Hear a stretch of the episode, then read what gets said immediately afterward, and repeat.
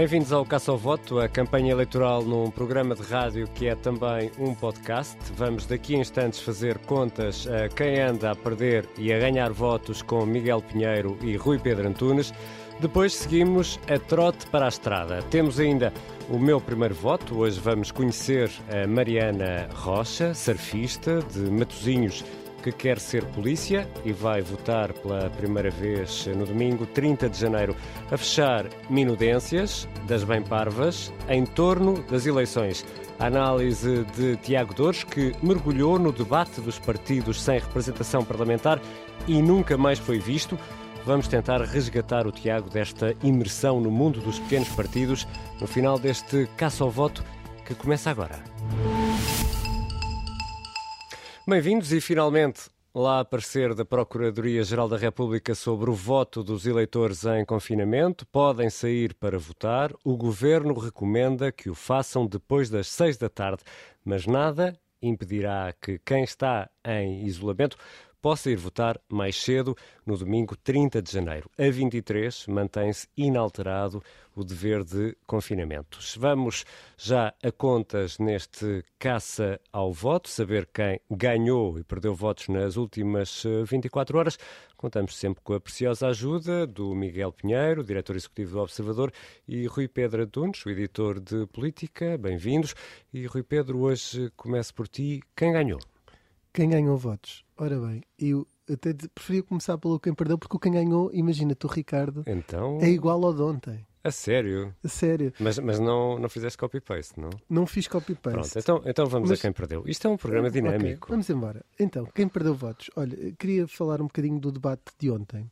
E acho que quem perdeu votos foi genericamente aquele grupo de pequenos partidos, porque mesmo os que tinham um mínimo de seriedade, o que era como procurar, procurar uma agulha no, no palheiro, um, no meio de, de, tanta loucura, um, provavelmente uh, não, não conseguiram dar aquele salto uh, que precisam para ter representação no Parlamento, o que faz logo toda a diferença. Nós vemos figuras, por exemplo, como Joacine Catar Moreira, mesmo depois de ter saído do livro, ou mesmo Cristina Rodrigues, não inscritos, que têm um, um palco mediático que nenhum destes partidos tem. Eh, e, portanto, é muito importante essa representação. Mas quem perdeu votos, acima de tudo, entre, entre, entre no meio dessa loucura toda, foi Bruno Fialho, eh, que era do PDR, o Partido Marinho e Pinto, depois é, eh, agora chama-se ADN. Um, eu, eu, fiquei, juro que fiquei à espera daquele momento em que ele dizia que o Zé Figueiras era o culpado pelo 11 de setembro ou outras teorias da conspiração que circulam pela internet. Um, porque ele falhou basicamente em tudo. Disse que havia 152 mortes de Covid, enfim, colocou em causa, tinha, tinha uma série de, de, teorias da conspiração e ainda trouxe um elefante de pelúcia, não sei, que, que chamou uh, à imagem, ele estava em casa porque não se quis testar, uh, para dizer que o elefante na sala era a pandemia, pois foi um dos temas do debate precisamente eh, foi a pandemia e não era nenhum eh, elefante eh, na sala. E depois ganhou provavelmente um voto, que foi o da sogra, Exatamente. porque disse que os testes PCR só servem para aqueles que não querem jantar à casa da sogra, mas não é o caso dele, e mandou um beijinho à dona Fernanda, que é a sogra dele. Portanto, esse voto ninguém o tira, mas foi um debate pobre nesse aspecto. Esse não só o ADN perdeu votos, como também sei lá, o PNR quer isolar. O PNR não é PNR agora, é ERGT, é assim aqui é. Um, de, de José Pinto Coelho, uh, que quer. Uh, uh, o Covid é um vírus que veio da China, um país que devia ser isolado do resto do mundo. Acho que é uma ideia que se podia. Aproveitava-se a muralha da China, isolava-se a China inteira. Um, pronto, e um destaque nesse aspecto, pelo menos Tino de Rãs não foi negacionista e lembrou o amigo Tó. Uh, quem quis ligar e que não podia porque estava nos cuidados intensivos e portanto um, e havendo aqui ali um pouco de, de, de, alguma sanidade, mas foi difícil aquele debate. Quem perdeu votos mais, uh, no, no meu ponto de vista, foi, foi Bruno Fialho, que se bem se recordam, era um dos o negociador daquela crise entre camionistas uh, e, e... e, os patrões de, de, matérias perigosas, os motoristas de matérias perigosas e os patrões da Antram. Foi ele, na altura, foi chamado a negociar. E quem não saber quem é Bruno Fialho, basta procurar cartazes das presidenciais que, que ainda andam por aí espalhados e, e ele uh, é um dos, uh, uma das figuras desses, desses cartazes. Miguel, não sei se, uh, se para ti também quem perdeu votos foi o debate, mas queria também ouvir-te sobre este debate. Este debate é serviço público, na medida em que ficamos a conhecer estes candidatos, ou é uma obrigação que não faz sentido, uma ingerência quase editorial na, nas escolhas editoriais, nomeadamente a RTP? Ah, eu acho que sendo, sendo a RTP uma estação pública, acho que nem sequer deveria ser preciso ninguém uh, pedir ou, ou, indicar que fosse feito um debate com, com todos os partidos candidatos às eleições. Acho que faz, faz sentido. Aliás, nas últimas eleições eh, havia três partidos naquele, naquele debate que acabaram por ser eleitos: uh, Livre, Iniciativa Liberal uh, e Chega, e obviamente essa projeção ajuda. E quem, quem, quem, quem, quem tem coisas interessantes para dizer uh, pode conseguir votos.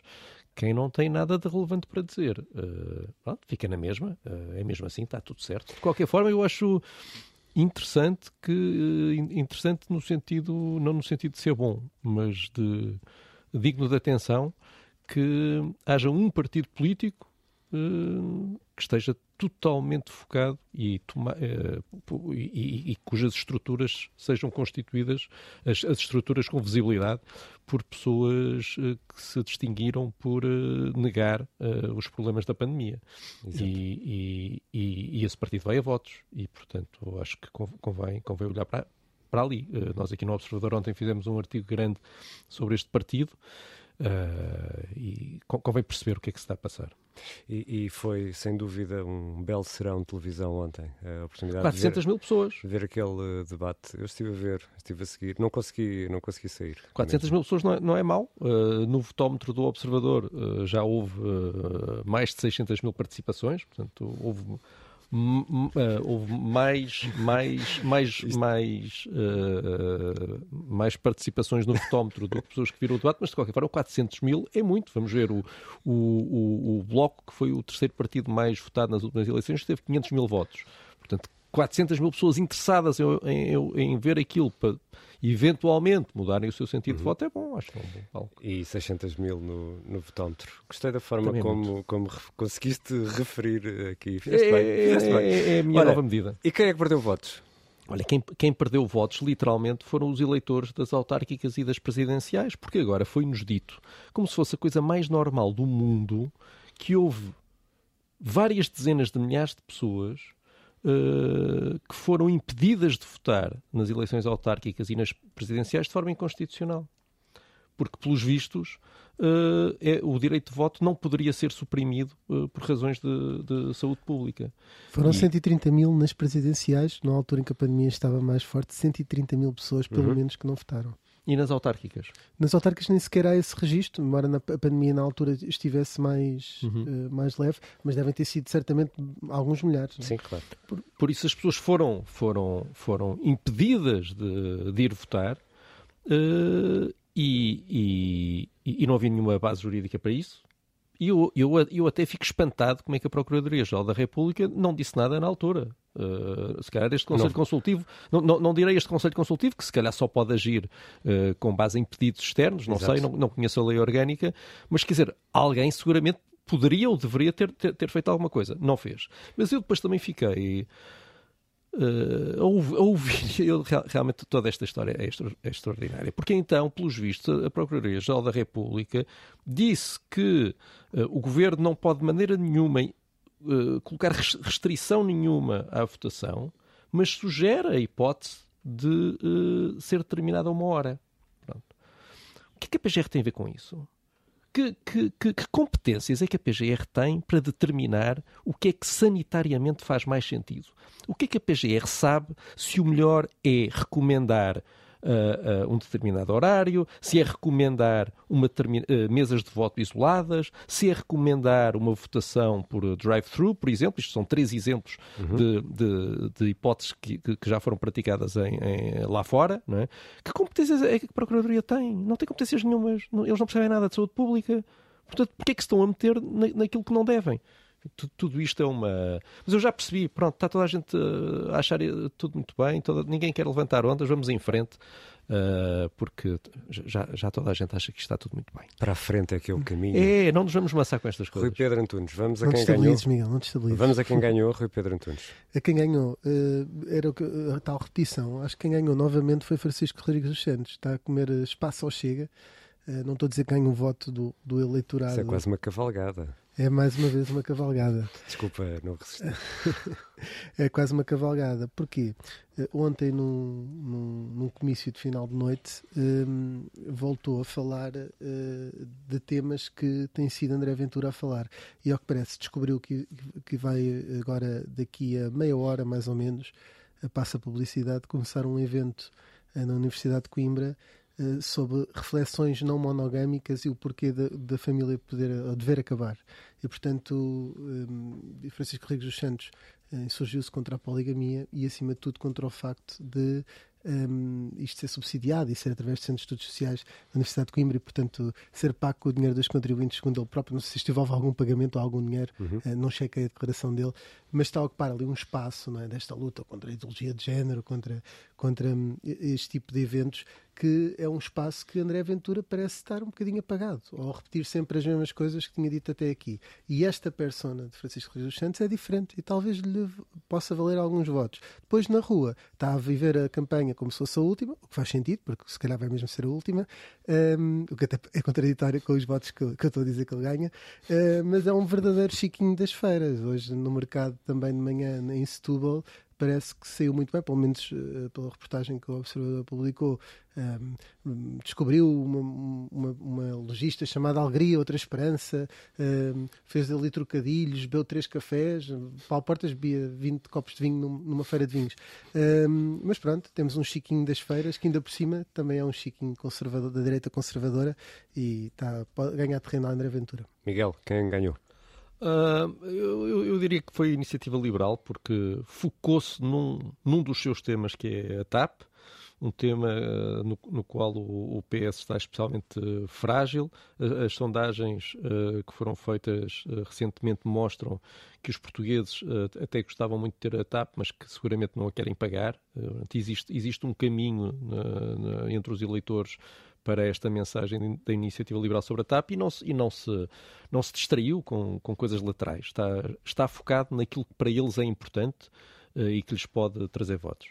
Miguel Pinheiro, diretor eh, do Observador, e Rui Pedro Antunes, o editor de política, regressam amanhã a este caça ao voto. Já a seguir, vamos para a estrada.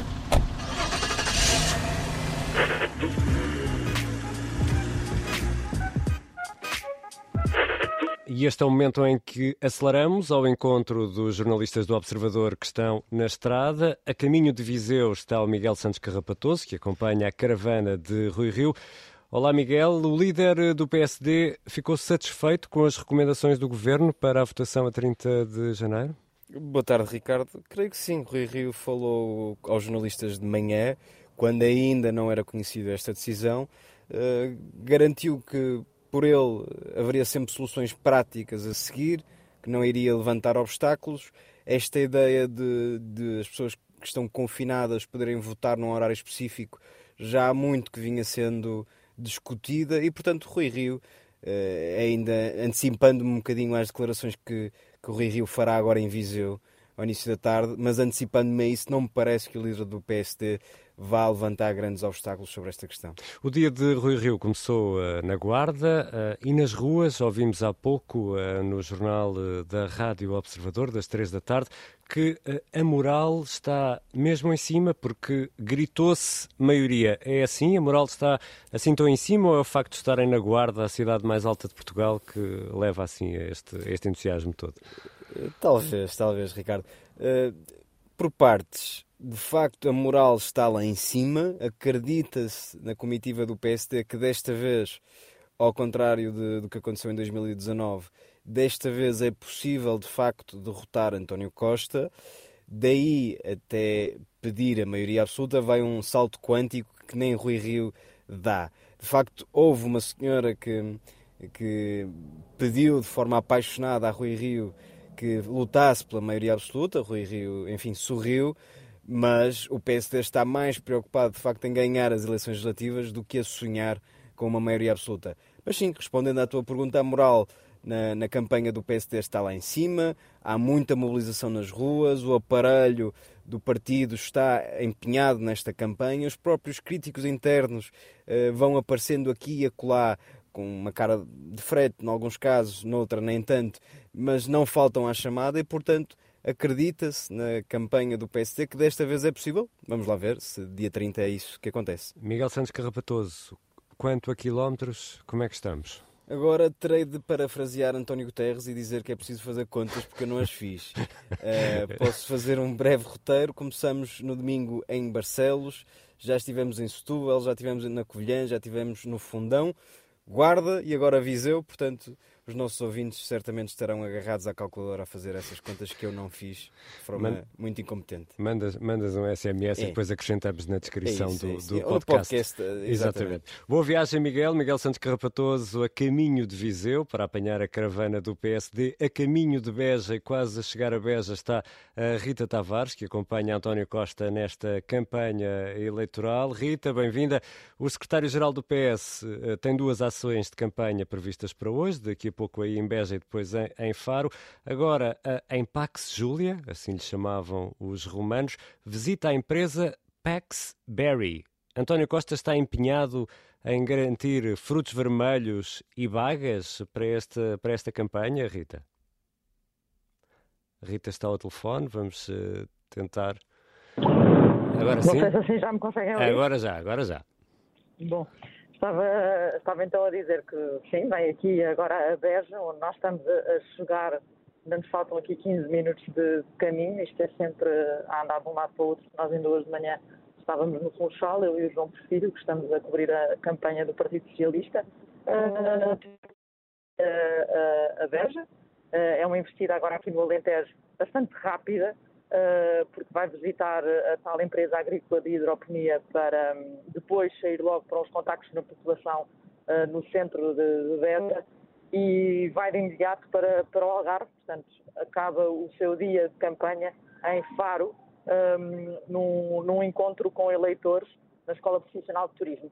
Mas é uma tentativa, sim, de, enfim, é uma investida, pelo menos esta aqui no Alentejo, que não fica só por hoje, amanhã há mais, amanhã passará por Évora, uh, em distritos uh, comunistas, não é? Distritos onde o PCP tem mais presença, uh, assim é que está certo, e, e portanto António Costa tem às costas aí uma seis anos de proximidade com o Partido Comunista no governo, porque o PCP viabilizou vários orçamentos e, e permitiu que, que Estamos a perder o contacto com a Rita Tavares, que está quase quase a chegar a Beja. Rita, vamos aí a nova tentativa. A rede aí do sítio onde estás eh, não é grande coisa. Vamos ver se, se conseguimos ouvir. Ok, agora sim. Foi o problema na estrada, não há, não há volta a dar e nós já estamos mesmo em cima da hora, portanto então, Nem conseguimos parar. Então deixa-me deixa, deixa apressar-te deixa apressar aqui e perguntar-te se um, aquela troca de palavras azedas ontem com Nilman acabou por marcar as últimas horas e António Costa ainda não se conseguiu livrar desta, desta questão. Bom, essa se calhar é uma uh, reação que será mais fácil de, de, de, ver noutras campanhas. Na bolha socialista, que é um bocadinho onde nós nos vamos movendo, não, não teve mais impacto do que aquela curta uh, declaração de António Costa, que disse que era o que mais faltava agora responder uh, ao empresário. Uh, portanto, não posso dizer que tenha sido uma coisa que tenha marcado muito a campanha socialista, que de resto acabou ontem, logo depois, num comício, depois dessas declarações, uh, a tirar a bola para canto. E, e, e depois, hoje, veio do Funchal e, e não foi propriamente uma coisa que tivesse uh, tido mais impacto, pelo menos aqui, do que aquilo que se viu ontem e que provavelmente uh, teve noutros fóruns. E Rita, tens feito contas aos quilómetros ou, ou já te perdeste com tanto avião e carro? Olha, fazendo aqui uma mistura uh, entre terra e ar, Uh, dá já muitos quilómetros. Só te falta o mar. Uh, em, em Açores e Madeira fizemos uh, ao todo uns, seis, uns 100 quilómetros de, de, 200 eh, km, aliás, de carro, eh, porque é muito andar para trás e para a frente, na Ilha da Madeira e também na Ilha de São Miguel. Ehm, se juntar as milhas, a coisa sobe a cerca de 3 mil milhas, o que dá mais ou menos 5 mil quilómetros. Portanto, Já, já, eh, já, já estou com quase o total daquilo que vou fazer eh, em duas semanas de campanha, em, em previsão, não é? já, já quase que tens direito a um upgrade para, para a executiva, Rita. Faz, faz, faz boa viagem, Rita Tavares, a chegar a Beja, onde vai estar daqui a instantes com António Costa. Já a seguir, neste caça ao voto, vamos ao meu primeiro voto.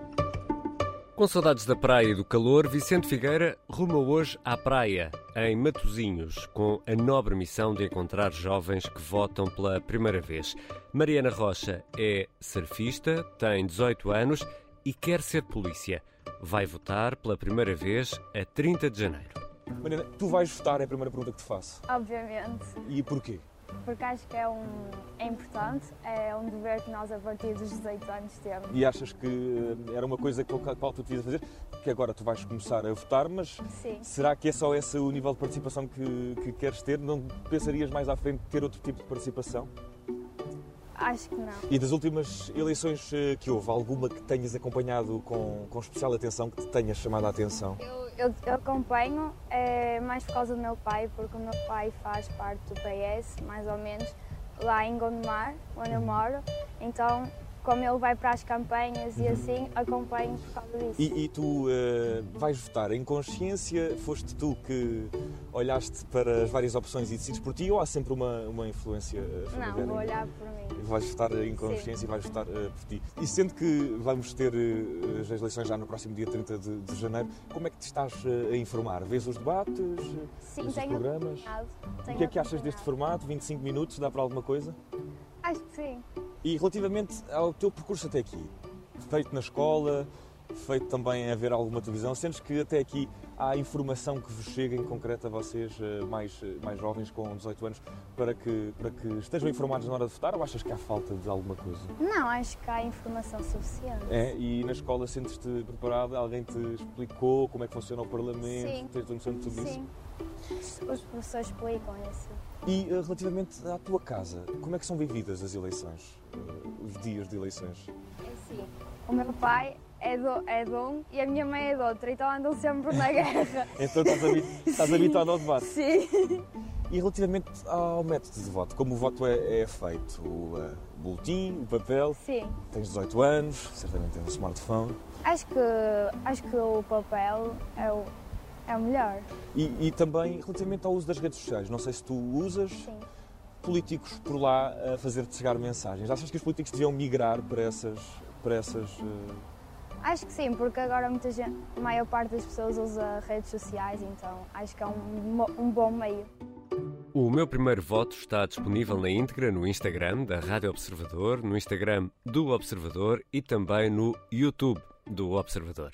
E já a seguir, aquele momento aclamado pela crítica e acarinhado pelo público, minudências das bem parvas em torno das eleições. Can, can, can, can, can, can, can, campanha eleitoral legislativas 2022. Minudências das bem parvas em torno das eleições. E o autor eh, deste inusitado momento musical e o eh, dono desta voz maravilhosa é Tiago Dores, ele que eh, também é dono de um eh, perspicaz eh, sentido científico para eh, eh, apurar o que há de melhor nesta campanha eleitoral. Olá, Tiago, bem-vindo. Olá, Ricardo, queres que eu te dê mais um tempinho para, para explanares mais Não, algumas não, coisas não, em que eu, eu sou julgo- realmente muito bom? Eu, É, não, eu- eu aqui peço, peço desculpa É. pela modéstia, eh, pela forma modesta Amanhã como, depois como te acrescentas, vais apresentei. acrescentando, vais acrescentando depois outras Eu coisas. vou dar o meu amanhã. melhor amanhã, Tiago. Obrigado, obrigado. Bom, eh, ainda antes do- dos tempos de antena, e se me permites, Ricardo, uma nota para o debate de ontem entre os representantes dos 11 partidos sem assento parlamentar. E que nota te merece esse eh, debate, Tiago? Obrigado por me fazeres essa pergunta, Ricardo, pois não De tenho nada. sido convidado com frequência para o E o Vencedor é. Pois, o é que uma me magoa também um bocadinho. Bom, eh, o debate de ontem mereceu-me um sólido 16. Merecia da hipertimesia dos líderes dos partidos sem assento parlamentar. Eh, Disseste hipertimesia? Hipertimesia, sim. Parece, parece hiperteimosia, Uhum. dito por António Costa, mas não é. É mesmo hipertimesia. Uh, que é o oposto de amnésia, acho eu. Ok. Que eu vi um então, bocado à pressa, mas acho que é isto. eh, eu, eu acho que sim, acho que sim. Então, que assunto é que os líderes partidários sem assento parlamentar discutiram que tenha sido esquecido pelos partidos que têm o tal assento parlamentar? Oh, oh, Ricardo, realmente é um assunto que foi esquecido pelos líderes dos partidos que estão no Parlamento, eh, mas também se calhar porque se trata de um assunto pormenor. É uma hum. coisa que terá até passado despercebida à, à grande maioria dos portugueses, que é aquilo da da. Ai, como é que se chama? Uh, a Covid. A Covid, exatamente. É aquilo ah, da Covid. Sim. Da Covid, da, da pandemia e, e, das medidas. Já ouviste falar? Sim. E das medidas sim, sim, de suposto combate à pandemia ou lá o que é. É, é como digo, é, é, uma coisa de sumenos que não tem tido assim tanta relevância nos dois últimos anos, por e, isso é que se calhar passou. E, e Tiago, lá está, talvez por isso não tenha merecido tal destaque neste debate entre os líderes dos partidos com assento parlamentar. Sim, sim. Ou, ou é isso, ou se calhar o, o, problema dos partidos com assento no Parlamento são os próprios assentos no Parlamento. Mas Talvez... achas que as cadeiras, os assentos não são confortáveis? É, é que não, não, não é bem isso. É, é, que de facto, repara, eu não sei em que tipo de assentos se sentam os nossos parlamentares, mas imagina que na Assembleia da República os deputados se sentam numas daquelas cadeiras epá, com, com hum. aquecimento e massagens e até hum. um, um sítiozinho para colocares um copo e tudo. É pá, tu num cadeirão daqueles, quentinho, com o rabinho a tremer e um reconfortante chá, é pá, tu esqueces tudo, hum, não é? Sim. Porque estás ali porreiramente. Quem é que se lembra cá de Covid? Ninguém. É, tu és capaz, é? de, és capaz de ter um ponto. Uh, mas, é muito Tiago, provável, é? É muito provável. É, volta, voltando ao debate de ontem, certo. entre os partidos que não têm o tal assento uh, parlamentar na Assembleia certo. da República, Exatamente. foi referido nesse uh, bate-boca, nesse debate, algum ponto que queiras destacar? Então não foi, Ricardo. Se foi, foi sim, senhor. Ora, escuta lá este ponto. Antes de mais, gostava de, de apresentar os meus cumprimentos a todos os telespectadores e dizer que o Partido Trabalhista tem sua, no seu símbolo o significado que tem a ver com o seguinte: são dois golfinhos à volta do povo a proteger dos tubarões. Há uns anos, o tubarão era um engenheiro Sócrates e tudo o que o envolvia. Já nessa altura, nós defendíamos o acabar da promiscuidade entre a política e os negócios. Um segundo tubarão foi o Dr. António Costa mas este já espalhou sozinho. Dizemos nós, as últimas eleições, que andava num triciclo, com três rodas, naturalmente. Uma roda que estava bloqueada, a outra só andava para a esquerda. Ele separou a roda da frente e foi sozinho por aí fora. E, e foi eh, apoiado, foi levado ao colo pelo Presidente da República, que agora, com uma hernia, dificilmente o conseguirá aguentar. São, são belas imagens, uh, Tiago, Sim, é? na intervenção inaugural de Amândio Madaleno, o homem, o líder do Partido Trabalhista Português, o PTP. E, e, exatamente, é a intervenção inaugural, genial e inspiracional, Ricardo. Sim, sim. De uma penada tens golfinhos, a dupla de tubarões Sócrates e Costa, um triciclo todo escangalhado uhum. e uma lição sobre a velhice. Uhum. Isto é, é, um discurso de candidatura à Assembleia da República e é uma historinha para contar ao adormecer a qualquer petiche que esteja a dar os primeiros passos na leitura. 20 valores para Amanda e Madaleno. 20 Nota valores, máxima. 20 valores. Então, Exatamente. E quanto uh, aos tempos de antena, hoje há assim algum tempo de antena uh, com partidos com assento parlamentar que te tenha chamado assim mais a atenção, Tiago? Mais ou menos, mais ou menos, Ricardo. Chamou-me a atenção o tempo de antena uh, de um partido com semi-assento no Parlamento, semi que é o LIVRE, tem um hum. semi-assento, não é? Já Porque tinha um assento. Boa imagem, facto, Tiago, boa imagem. É, não é? Que, é. que entretanto foi, foi abarbatado, tipo um jogo das cadeiras ou assim, foi abarbatado pela deputada que eles próprios um, escolheram. Ora, ora, escuta a mensagem do LIVRE. Então, hoje temos mesmo de fechar o slogan da campanha. Não sei se já viram o documento partilhado, tem lá as várias hipóteses. Gostaram de alguma? Aquele que me chamou mais a atenção é bota acima, não abaixo. Tem muito potencial. Nós, no fundo, queremos passar uma mensagem de um novo modelo de desenvolvimento que reflita os desafios do presente e do futuro. E, portanto, no fundo, bota acima. Bota acima os salários, bota acima as qualificações, valoriza as pessoas, valoriza o conhecimento, bota acima. Bota abaixo é umas eleições que ninguém estava à espera e que obrigam os cidadãos a estarem um mês e tal só a falar dos políticos. Nós temos é que pôr os políticos a falar de uma agenda cidadã que responda aos nossos problemas. E isso é bota acima. E a escola pública? E os direitos humanos? Bota acima. E a saúde? Botar acima. É isso. Temos os nossos slogan. Tudo bota acima. Calma, tudo não. As alterações climáticas e a destruição do planeta, bota abaixo. Bota livre. Bota acima, não abaixo.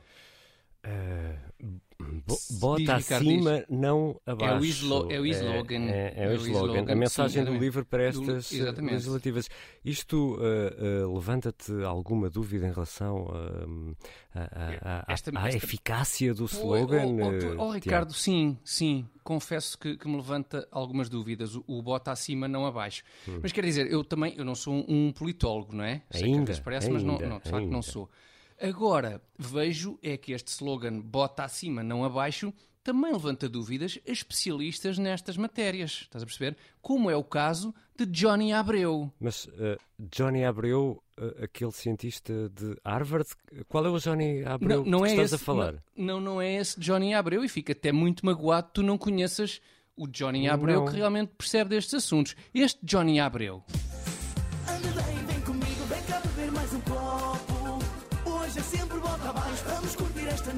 Hoje já ninguém nos para.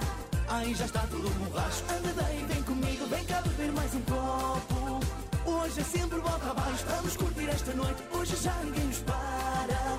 Aí já está tudo borracho. Como sempre, e cumprindo uh, os meus deveres uh, legais, devo frisar que este espaço é da exclusiva responsabilidade da organização interveniente, neste caso, o Tiago Dores. Can, can, can, can, can, can, can, campanha eleitoral legislativas 2022. Minudências das bem parvas em torno das eleições. O Caça ao Voto regressa amanhã, depois do Jornal das 3 da tarde, na Rádio Observador e está sempre disponível também em podcast. A sonorização é do Diogo Casinha e do Bernardo Almeida. Eu sou o Ricardo Conceição. Até amanhã.